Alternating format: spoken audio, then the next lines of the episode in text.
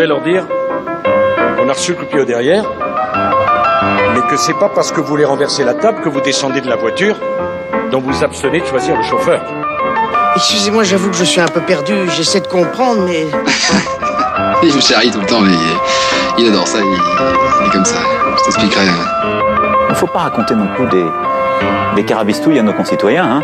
C'est déjà un peu dépassé, hein Vous auriez dû dire câblé.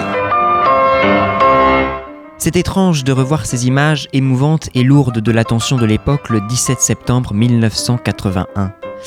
Un costume et une cravate bleue, les cheveux déjà dégarnis sur le devant, laissant apparaître le front victorieux, d'une tête seule au beau milieu d'autres têtes, comme des melons, des citrouilles chevelues, rondes, grisonnantes, épaisses et creuses et même un peu immondes, et lui le corps frêle mais fier, dodelinant imperceptiblement d'avant en arrière, les mains posées sur le pupitre avec toute la force et toute l'émotion d'alors, Robert Badinter en appelait aux consciences et à l'esprit de justice abat la peine de mort.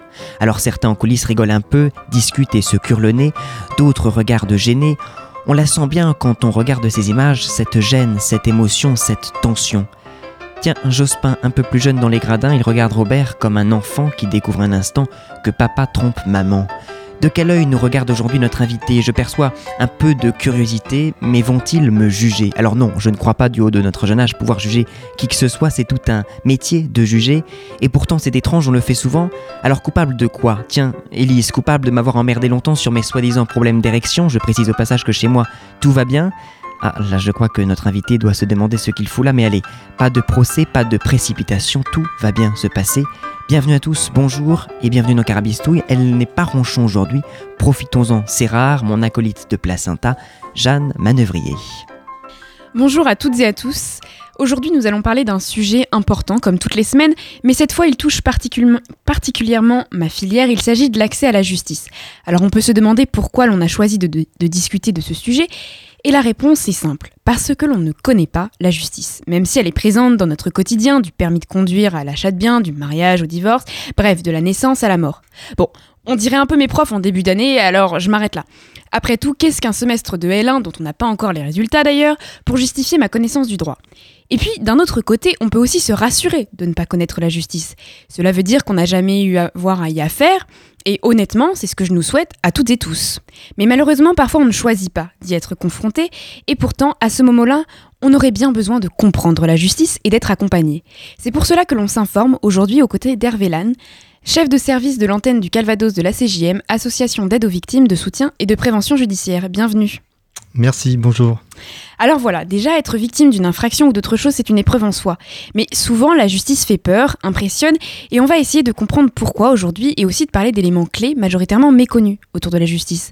Je vous le disais à l'instant, aujourd'hui notre invité nous vient de la CJM. Alors justement, Hervé, pouvez-vous nous présenter cette association? Alors la CJM est née à Coutances en 1987. Au départ, c'était une association de contrôle judiciaire qui, du coup, euh, s'occupait de suivre les personnes en attente de leur jugement des personnes qui ont des obligations à respecter et qui restent en liberté en attente d'être jugées. Et puis petit à petit, l'association s'est aussi intéressée à la situation des victimes, en se rendant compte que finalement les personnes poursuivies étaient suivies par l'association, mais pas les victimes. Donc l'association euh, a développé un service d'aide aux victimes. Et ensuite, euh, elle s'est aussi développée au niveau géographique, puisque elle est désormais euh, sur l'ensemble de la région de la Basse-Normandie, avec une antenne dans la Manche, une antenne dans le Calvados une antenne dans l'Orne elle assure différentes missions, soit auprès des victimes, soit auprès des personnes qu'on appelle des mises en cause, c'est-à-dire qui ne sont pas encore jugées la plupart du temps, mais ils font l'objet de poursuites par le procureur de la République et nous on met en place différentes mesures à destination de ces personnes. Et l'association, elle travaille uniquement sur la base de d'intervention professionnelle. Donc on est tous salariés de l'association. Et l'association, elle, de son côté, bénéficie de financement, euh, en particulier du ministère de la Justice, pour la mise en place de ces mesures. Et euh, petit point aussi important, on appartient à deux fédérations nationales. La Fédération France Victimes, qui euh, regroupe l'ensemble des associations d'aide aux victimes, et puis Citoyens et Justice, qui est le réseau des, des associations qui assurent le suivi des personnes sous main de justice. Alors justement, je crois que vous nous avez amené les chiffres tout frais du bilan 2019. Alors, c'est des chiffres que je vais un petit peu arrondir parce que ce sera peut-être plus simple. Mais euh, sur l'année 2019, euh, pour euh, les personnes poursuivies par la justice, On a rencontré plus de 2000 personnes dans le cadre de plein de mesures différentes. Et on a rencontré environ 1100 victimes, ou en tout cas pris en compte 1100 victimes. Parfois, c'est simplement un entretien téléphonique. Et dans d'autres situations, les victimes sont rencontrées à plusieurs reprises tout au long de l'année. Merci. On passe à toi, Liam. Comme toutes les semaines, tu nous présentes un petit peu le contexte de notre sujet.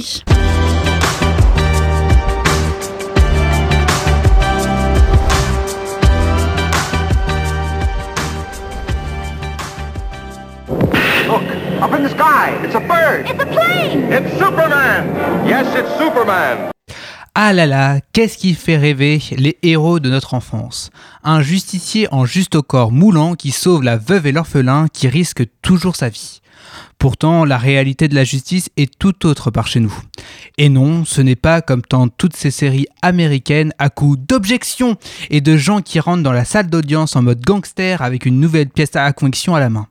Non, elle ressemble plutôt au juge Bernard, 53 ans, qui doit départager un litige entre Bernadette, 85 ans, et Jocelyne, 83 ans, pour une histoire de bottes de carottes. Bien sûr, on peut douter de l'envie de ces personnes qui choisissent le grand chelem en droit, tiens, comme notre Janouille, et qui se retrouvent au tribunal de Moncu à juger pour un vol de poireaux. Je ne sais pas ce qui m'arrive avec les légumes, mais bon, on reste dans la thématique légumière. Cette justice est pourtant l'un des trois piliers qui fondent nos rapports sociaux, nos comportements ainsi que notre démocratie. En effet, celle-ci est un pouvoir qui doit être séparé du législatif, de l'exécutif, comme le disait Montesquieu. Pourtant, la justice est de plus en plus décriée dans la société, et cela se montre par les 1 Français sur 2 qui ne croient plus en la justice, selon un sondage Ipsos de octobre 2019. Est-ce parce qu'elle est considérée comme trop clémente avec certains qui ne sont pas jugés avec la même sévérité? Possible. Est-ce parce qu'elle est trop lente et donc ne permet pas aux victimes d'être indemnisées? Probablement. Alors non, je ne vais pas faire une chronique sur ces points-ci, mais plutôt sur nos personnels politiques qui doivent nous représenter et qui prennent la justice pour un torchon. Comment croire en la justice si les politiques peuvent se présenter à un mandat électoral alors que leur casier n'est pas vierge? Le problème est là. Les gens ne se sentent plus en accord avec l'idéal de justice proposé dans notre pays. Cependant, la justice est l'un des principaux moteurs de notre vie démocratique et doit être l'une des institutions qui méritent le plus de respect. En effet, elle doit être exemplaire, impartiale et juste, qui n'est pas le cas de certains politiques. Attention, je ne veux pas faire de l'anti-politique, j'ai un très bon ami qui est député, ce qui est totalement faux, mais bon, c'est ma petite caution. Mais lorsque la justice est malmenée par certains, oh là là, ça me fait bondir. Pour toutes les affaires de ces dernières années, différentes personnes les accusent d'être conduites par l'Élysée. C'est un assassinat politique pour les uns. Il y a une politisation de la justice pour les autres et toutes ces excuses qui rendent la justice comme l'ennemi du peuple pour cacher leur agissement. D'ailleurs, écoutons ce que les députés ont pensé de la perquisition à l'Assemblée nationale le 1er février 2017 lors de la fameuse affaire Fillon. Ces dires ont été captés par Guillaume Meurice sur France Inter. Hier, Jacques Millard, le député euh, Les Républicains des Yvelines, il va même plus loin. Moi, je vais jusqu'à dire que là, le parquet est en train de violer euh, la Constitution et la séparation des pouvoirs. Ah, carrément Oui, absolument. Je vous en sers encore un petit peu avec Philippe Gosselin qui nous explique pourquoi les politiques ne sont pas des justiciables comme les autres. Tant mieux qu'ils ne soient pas totalement injusticiables comme les autres, parce que quand nous sommes dans l'enceinte de l'hémicycle, on doit pouvoir s'exprimer librement. C'est pour ça qu'il y a quelques immunités. Donc c'est pas une sorte de chat perché, on a l'impression. Du tout, mais vous voulez qu'on maintienne. Enfin attendez, on va tomber dans un populisme mais vraiment éhonté. Donc, les politiques ne sont pas des justiciables comme les autres. Ce n'est pas moi qui le dis, mais bien les députés eux-mêmes. C'est pour cela que le peuple n'a plus confiance en la justice, car elle est rédigée par des personnes qui elles-mêmes ne la respectent pas. Alors que les avocats sont, tout près du burn-out et envoient même valser leur robe au nez de Nicole Belloubet, les politiques, eux, se gaussent de la justice et de ses principes éthiques. Ainsi se termine une chronique un peu acerbe, mais tout de même véridique, un coup de gueule sur les individus politiques qui nous prennent pour des jambons en disant que ce n'est pas eux les malfrats tout en continuant de magouiller en douce. Je voudrais, cela dit, poser une question à notre invité. Quel regard portez-vous sur ces chiffres un peu alarmistes? Un Français sur deux ne croit plus en la justice. Alors évidemment, c'est un chiffre alarmiste, euh, comme vous le dites. Je pense qu'il est important qu'on dote la justice de moyens suffisants parce qu'effectivement, comme vous le disiez, les procédures sont parfois longues et du coup, plus ces procédures sont longues, moins elles sont comprises. Je pense aussi qu'il y a une certaine responsabilité des médias parce qu'on a tendance aussi à, à juger sur la place publique euh, alors que le jugement devrait avoir lieu dans les salles d'audience. Et le, le phénomène des chaînes continues et des émissions euh, de faits divers qui se développent, je pense aussi, euh, donne une mauvaise image et une image un peu biaisée de certaines affaires dont on fait des raccourcis, ce qui n'aide pas à une bonne compréhension de la justice. Et puis après, je pense aussi que l'institution doit faire œuvre de pédagogie pour être mieux comprise des citoyens en général. Merci Liam pour cette chronique. On passe avec toi Elise. Cette semaine, tu es de retour dans une forme olympique entre polycopier, polycopier, polycopier et si tu as le temps, une petite pause café, tu nous as fait le plaisir de venir avec nous partager ce petit moment et dire deux trois trucs qui te passent par la tête.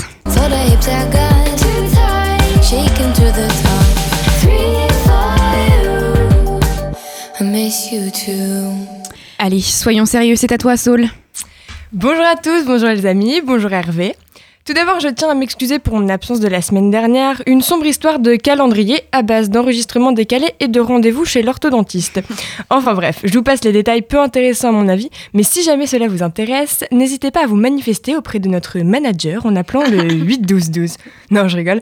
On n'a ni manager, ni numéro surtaxé, ni aucun intérêt pour mes séances d'orthodontie et ni concept d'émission. Ah merde, fallait pas le dire ça, je crois. Bon, vous m'excuserez. Mais je sais très bien ce que vous êtes en train de vous dire. Que ça soit vous autour de cette table, ou vous chez vous, en voiture, dans la salle de bain, ou bien même aux toilettes, et vous ne serez pas le premier. Donc, je sais que vous vous dites tous que franchement j'abuse, j'étais pas la semaine dernière, et qu'en plus je reviens pour ne rien dire. Déjà qu'habituellement c'est pas très intéressant, mais alors là ça frise la performance. Et que finalement, si je passe autant de temps à introduire ma chronique avec des banalités, c'est juste parce que je n'avais pas d'idée. Alors tout d'abord, bien joué. Non, non, mais vraiment.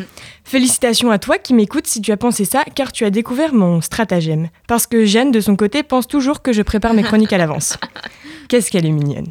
Ah oui, d'ailleurs, aujourd'hui, Jeanne, tu auras le plaisir, que dis-je, l'honneur d'être mon souffre-douleur.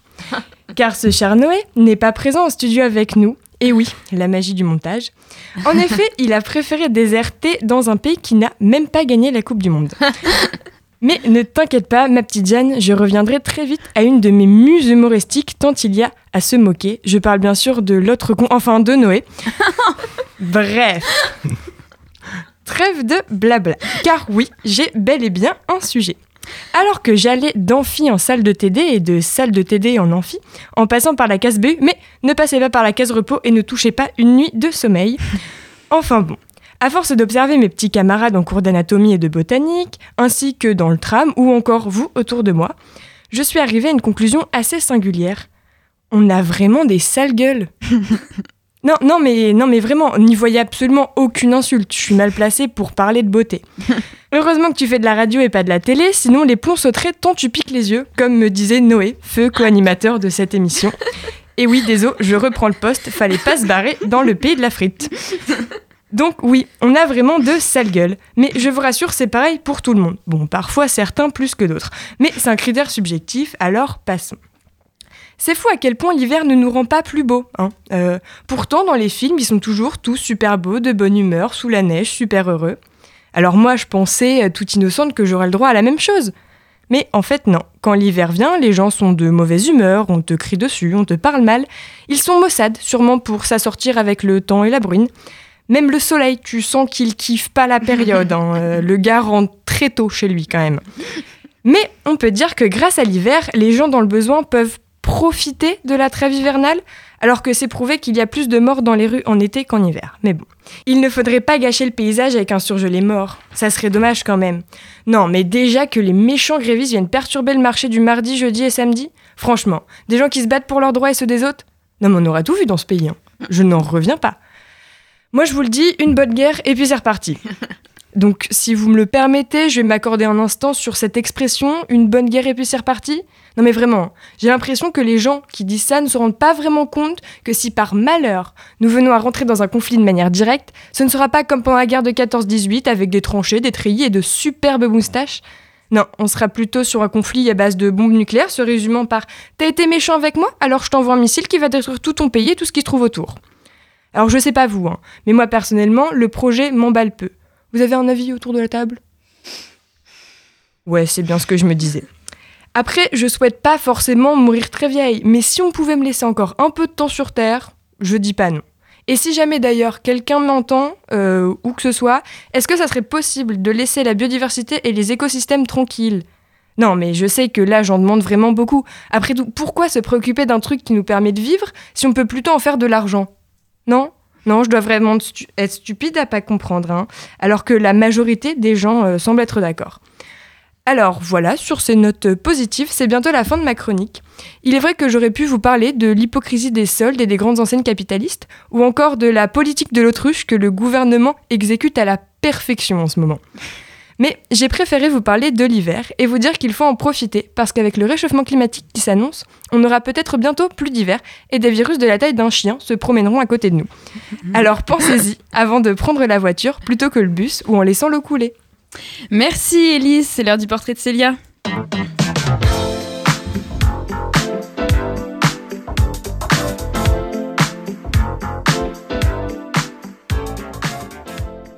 Cette semaine, Célia, tu ne nous présentes pas un homme mais deux.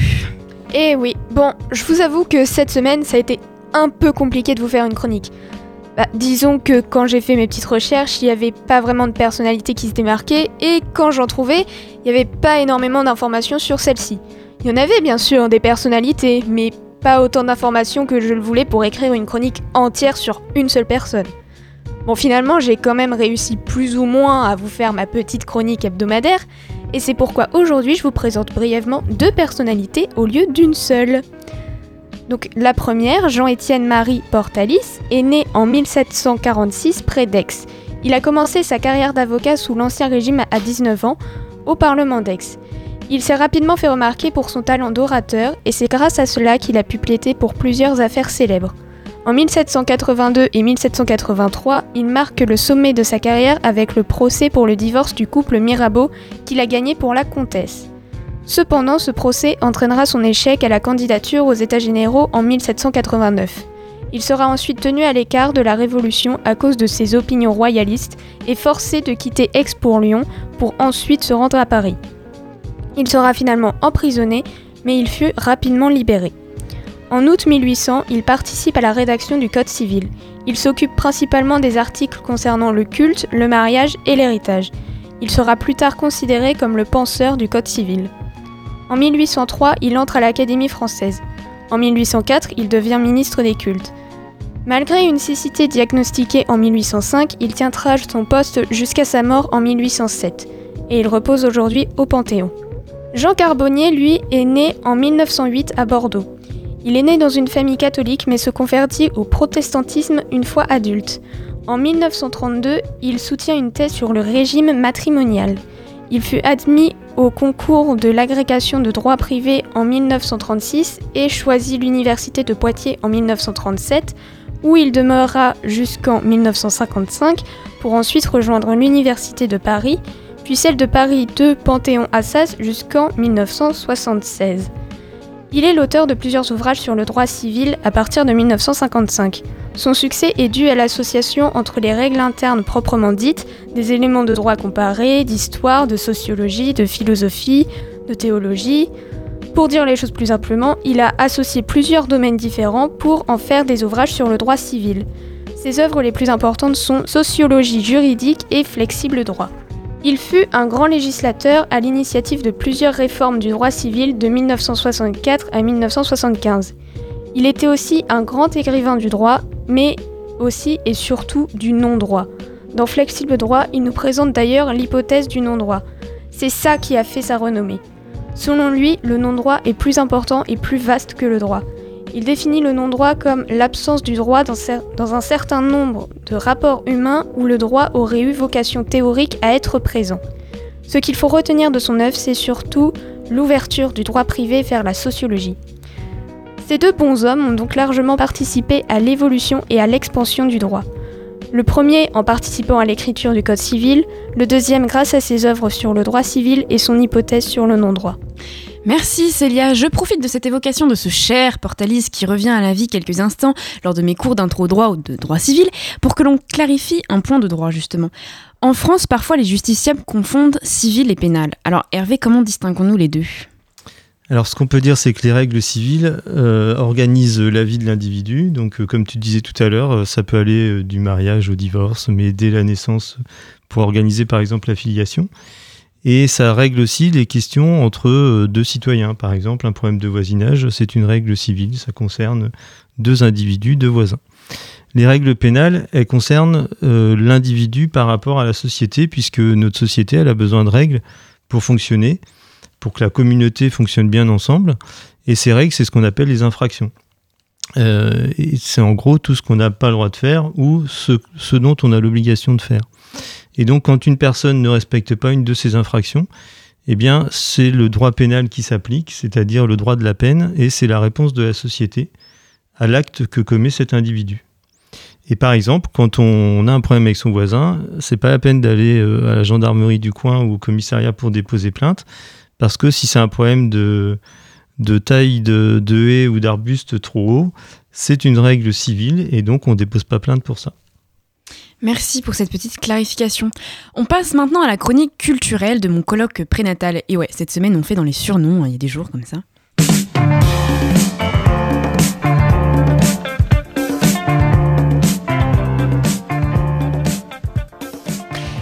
Oui Jeanne, il y a deux semaines, nous commémorions les 60 ans de la mort d'Albert Camus, prix Nobel de littérature et certainement à mes yeux le plus grand écrivain du monde. Dans le journal clandestin Combat, Camus écrivait que la justice, c'est de juger les hommes sur eux-mêmes et non sur leurs noms ou leurs idées, un homme qui en avait une certaine idée de la justice, tranché, affirmé, satirique, il nous en livre quelques mots amers et abrupts dans l'étranger lorsque son personnage Meursault rêvasse, si l'on peut dire, à des projets de loi dans sa cellule en attendant la peine capitale. J'avais remarqué que l'essentiel était de donner une chance aux condamnés, écrit-il. Il faudrait trouver une combinaison chimique dont l'absorption tuerait le patient, je pensais le patient, précise-t-il, neuf fois sur dix. Lui le saurait, c'était la condition. Il poursuit plus loin en reconnaissant toutefois à son idée un curieux problème. Ce qu'il y avait d'ennuyeux, écrit-il, c'est que le condamné souhaita le bon fonctionnement de la machine. C'est passionnant et en même temps ironique parce qu'il parle bien ici d'une machine, d'un large processus qui dépasse la simple condition humaine et la réduit à quelque chose d'insensible et d'invariable, c'est-à-dire ni plus ni moins le système qui le juge. À ce propos d'ailleurs, le narrateur témoigne, en vérité, il ne s'occupait jamais de moi à ces moments-là. Il semblait que le juge ne s'intéressât plus à moi et qu'il eût classé mon cas en quelque sorte. Mais pour revenir à ce défaut qu'il reconnaît à son idée nouvelle de justice, Meursault poursuit plus loin. En somme, le condamné était obligé de collaborer moralement. Que dire de plus si ce n'est relever toute l'ingéniosité et la complexité de l'emploi du verbe? On collabore sans penser, en fragmentant les tâches, sans apercevoir la finalité du processus. Collaborer, c'est en d'autres termes déshumaniser, à ne pas confondre avec coopérer. On perçoit bien toute cette tension du système judiciaire à travers les longues scènes d'audience du roman. Camus dresse la satire d'une justice boursouflée par le malaise et le paradoxe, tiraillée entre la nécessité d'une objectivité, d'une froideur et d'une certaine lenteur, et une historicité propre à la conjoncture d'une époque, et d'un lourd devoir, celui de juger un homme bien sûr. Il faut être froid et humain. Paradoxal, non? Alors l'étranger d'Albert Camus n'est pas une victime, il est coupable. Me direz-vous qu'a-t-il à faire ici? Justement tout. Ce roman, en deux parties, raconte le basculement d'un homme, Meursault, protagoniste étranger d'une société aux normes absurdes, qui par une lourde après-midi où le soleil crachait sur le sable ses rayons mousseux et faisait transpirer la plage où il se trouvait, tua sans raison un arabe qui quelques instants auparavant s'était battu avec son ami Raymond. L'étranger, paru en 1942, interroge ainsi les fondements de la justice elle-même. D'abord, qu'attendre de cet être isolé dans le box des accusés? Qu'espérer de lui si ce n'est un peu de compassion? C'est normal, de tendresse, on recherche l'humain après tout. Y a-t-il alors une condition d'accusé? Il semble qu'à travers le roman, chacun cherche à retrouver chez Meursault les traits habituels d'un accusé. On attend de lui des regrets que Meursault n'éprouve pas. C'est alors une justice embourbée dans une attente morale qui alourdit les pages du roman. On cherche le pardon. A-t-il seulement exprimé des regrets? s'exclame le procureur. Jamais, messieurs, pas une seule fois au cours de l'instruction, cet homme n'a paru ému de son abominable forfait. En parlant d'une âme criminelle, il poursuit plus loin Je vous demande la tête de cet homme. Jamais autant qu'aujourd'hui je n'ai senti ce pénible devoir compensé, balancé, éclairé par la conscience d'un commandement impérieux et sacré, et par l'horreur que je ressens devant un visage d'homme où je ne lis rien que de monstrueux. Tout y est, le procureur semble davantage juger de l'attitude générale de Meursault que de son crime lui-même. L'emploi du mot âme n'est pas non plus anodin, il révèle sans nul doute la portée hautement religieuse du procès que confirme le champ sémantique de la religion dans ses phrases. Ce que recherchent ces hommes, c'est avant tout finalement une âme pardonnable. Cette idée du pardon est d'ailleurs très importante dans cette partie du roman. Camus décrit dès le début de la deuxième partie à ce propos. Le juge m'a dit très vite et d'une façon passionnée que lui croyait en Dieu, que sa conviction était qu'aucun homme n'était assez coupable pour que Dieu ne lui pardonnât pas, mais qu'il fallait pour cela que l'homme, par son repentir, devint comme un enfant dont l'âme est vide et prête à tout accueillir. La justice doit-elle pardonner, Hervé Lasne?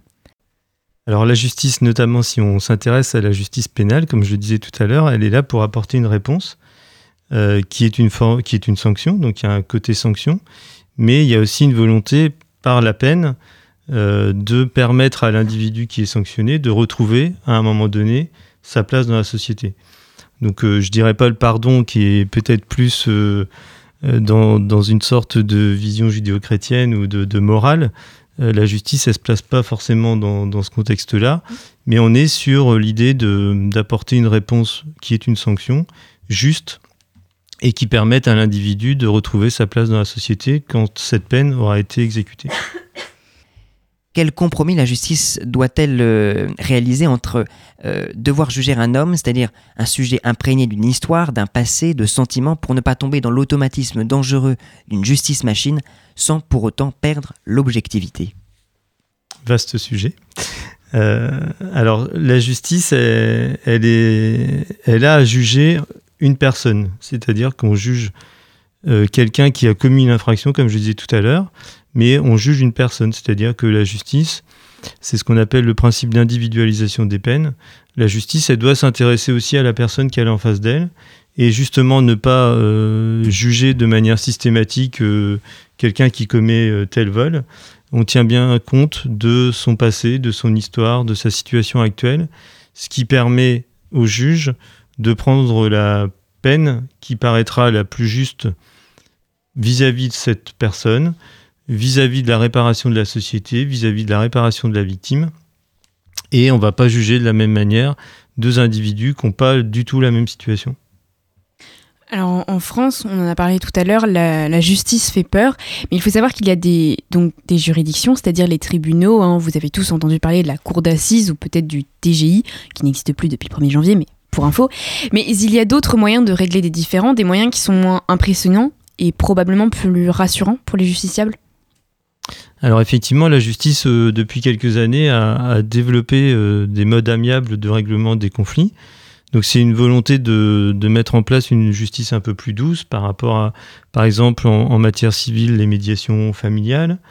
Euh, on peut aussi être orienté vers des conciliateurs de justice qui vont permettre à deux personnes de trouver des solutions à, leur conflit, ou en tout cas le conciliateur, lui, dans le cadre euh, amiable, va euh, déterminer une solution, ce qui évite de passer devant un juge, ce qui rend évidemment euh, le passage en procédure moins lourd, moins formel. Et puis accessoirement, ça peut aussi être une façon pour la justice de désengorger les tribunaux et d'apporter des réponses à la fois plus douces et plus rapides à ce genre de conflit. Il y a aussi donc les alternatives aux poursuites en pénal. Alors oui, tout à fait, et ça revient à ce que je disais tout à l'heure sur l'idée de- d'appréhender les personnes en fonction de leur situation, et c'est aussi euh, en fonction de la gravité d'une infraction. Et la CJM justement met en place des mesures de justice alternatives qui permettent à un procureur d'orienter la procédure en fonction de petites infractions euh, pour des personnes qui n'ont encore jamais euh, été connues de la justice. Et on peut par exemple les rencontrer dans le cadre de mesures de rappel à la loi qui valent euh, avertissement, dans le cadre de mesures où la personne doit indemniser la victime. Et si cette personne euh, adhère à la mesure qui lui est proposée, elle évitera un passage devant le tribunal et donc euh, une sanction plus lourde. Justement, quelles sont les démarches de la CGM par qui elle peut être saisie et que se passe-t-il ensuite, une fois qu'elle a été saisie? Alors, comme je le disais en introduction, on a deux services bien différents, un service d'aide aux victimes et un service qui prend en charge les personnes poursuivies. Donc, du coup, on n'arrive pas de la même manière à la CJM. La, plupart des victimes, on les prend en compte à leur demande, c'est-à-dire que c'est elles qui font une démarche. Donc, euh, on peut être contacté euh, par téléphone. Les personnes peuvent se déplacer directement euh, au palais de justice, donc à, rue du Mont-Durville, où on a un bureau d'aide aux victimes du lundi au vendredi. Donc on peut recevoir les personnes euh, ou répondre à leurs questions par téléphone, le plus souvent à leur demande. Les personnes qui sont poursuivies, là pour le coup, elles n'ont rien demandé en général et elles viennent parce qu'on les a convoquées, en particulier les services de police et de gendarmerie qui les convoquent à la demande du procureur de la République. Et nous, on reçoit une réquisition pour euh, connaître la demande du procureur de la République et pouvoir mettre en place la mesure qui nous est demandée. Alors, il arrive que les, parties au procès, et souvent euh, là où les victimes ne comprennent pas la décision de justice, pas au sens intellectuellement, hein, mais le pourquoi de cette décision et pas une autre, c'est aussi donc l'un des facteurs d'éloignement du justiciable et du manque de confiance qu'ils peuvent éprouver envers la justice. Et là aussi, la CGM les accompagne à ce moment-là oui, on peut effectivement intervenir de manière générale pour nous rencontrer un, une personne poursuivie ou une victime c'est une personne justiciable. Et notre rôle, c'est aussi euh, d'apporter une certaine pédagogie et une certaine euh, proximité entre le justiciable et l'institution judiciaire. On le disait tout à l'heure, c'est parfois difficile de comprendre les décisions, de comprendre le formalisme, le décorum euh, de certaines audiences. Donc notre rôle, c'est justement parfois de préparer les victimes à une audience. C'est parfois d'expliquer à une victime pourquoi le dossier a été classé sans suite, à la demande du procureur de la République. C'est dans le cadre des suivis euh, des personnes qui vont passer en jugement, c'est aussi de leur expliquer la procédure qui les concerne, euh, de leur euh, faire prendre conscience de l'importance pour eux de respecter les obligations, de les amener à réfléchir aux actes qu'ils ont commis à leur responsabilité. Tout ça dans l'idée de leur permettre de mieux appréhender les procédures qui les concernent. Alors, on parlait d'éloignement des justiciables et c'est à ce moment-là que je vais perdre absolument euh, tous mes chroniqueurs dans ce studio. Au 1er janvier dernier est entrée en vigueur la loi 2019-222 du 23 mars 2019 de programmation 2018-2022 et de réforme pour la justice. Alors derrière ce titre que peu de gens retiennent en dehors du corps professionnel et des étudiants en droit dont je fais partie pour leur partiel, se trouve un changement énorme pour la justice. Je parlais tout à l'heure des TGI, un tribunal de grande instance. Il fusionne, si l'on peut dire, avec des tribunaux d'instance pour qu'il n'y ait plus maintenant que des tribunaux judiciaires. C'est la nouvelle juridiction, les, TJ pour les intimes. Ainsi, s'il y avait un TGI, un tribunal de grande instance, et un TI, tribunal d'instance, dans la même ville, comme c'est le cas à Caen, les locaux vont servir pour le tribunal judiciaire. Mais à Vire, par exemple, où il n'y avait qu'un tribunal d'instance, il y a maintenant ce qu'on appelle une chambre de proximité.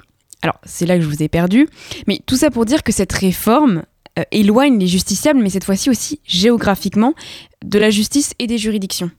Du coup, quel est l'impact davantage par rapport à l'accès à la justice? Alors, le risque, effectivement, euh, alors, petit préalable, euh, cette, cette loi de réforme judiciaire, elle est beaucoup plus large que, ce que tu notes, et c'est vraiment un gros pavé, y compris pour les professionnels magistrats. donc, il faut vraiment l'engloutir en termes d'organisation de, justice et, de changement dans les procédures. Euh, alors évidemment, cette loi, il faudra être vigilant sur la manière dont elle s'applique, euh, puisque certains s'inquiètent euh, de la possible fermeture de certaines juridictions de proximité, mhm. alors pas forcément dans l'immédiat, puisque certaines garanties auraient été apportées pour leur maintien, mais à terme, il y a ce risque. Il y a le risque de certaines juridictions qui soient spécialisées dans certains contentieux, au détriment potentiellement d'autres. Donc, évidemment, il faudra être vigilant. Euh, pour mémoire, euh, on a créé il y a quelques années euh, des pôles d'instruction criminelle. Et par exemple, dans l'Orne où je travaille également, il n'y a plus d'instruction criminelle. Donc tous les dossiers sont, sont à Caen pour le département de l'Orne. Et évidemment, vous imaginez une victime qui peut se trouver à une heure et demie de route de Caen et qui peut être convoquée par le juge d'instruction pour une affaire criminelle, donc une affaire très lourde.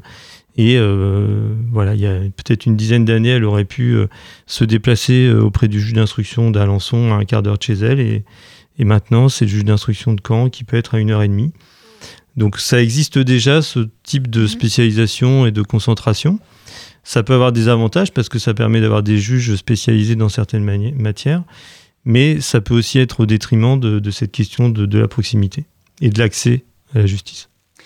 Merci beaucoup Hervé Lannes d'être venu dans notre émission. Alors justement, pour la finir cette émission, je suis très attachée, comme nous toutes et tous, dans ce studio à l'accès aux droits, c'est ce dont on parle, mais encore faut-il bien les connaître, ces droits.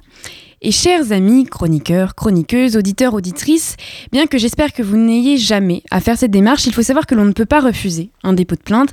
Parfois, certains agents de police ou de gendarmerie peuvent dire qu'il n'y a pas assez d'éléments pour former une plainte. C'est faux, il était important que la justice soit faite correctement, alors sachez-le. Et puis, une autre info qui me tient à cœur et que, et puisque l'on parle justice, je souhaite la partager. Nous sortons tout juste du milieu scolaire, entrant dans le milieu étudiant, puis professionnel, je l'espère. Et il est important de parler du harcèlement, qui est un sujet très présent. Il faut savoir que le harcèlement est un délit, c'est-à-dire que ce n'est pas le degré le plus faible des infractions pénables, c'est passible de prison. Alors même si l'entourage ou les autorités, quelles qu'elles soient, peuvent le minimiser, c'est un délit. Et c'est important d'une part de pouvoir en parler, mais une fois qu'on le fait, aussi d'être pris au sérieux, compris et accompagné. On l'apprend parfois trop tard. En effet, on considère qu'un enfant sur dix est victime de harcèlement scolaire. Encore faut-il être cru et pris en compte. Voilà, c'était mon petit coup de gueule, moi aussi ça m'arrive. Et puis sur ces plus ou moins jolis mots, c'est ainsi que l'on termine notre neuvième émission. On grandit, hein, mes amis, 9-9. Merci chers auditeurs et auditrices, merci à Hervé, notre invité, et à la semaine prochaine pour un peu plus de carabistouille.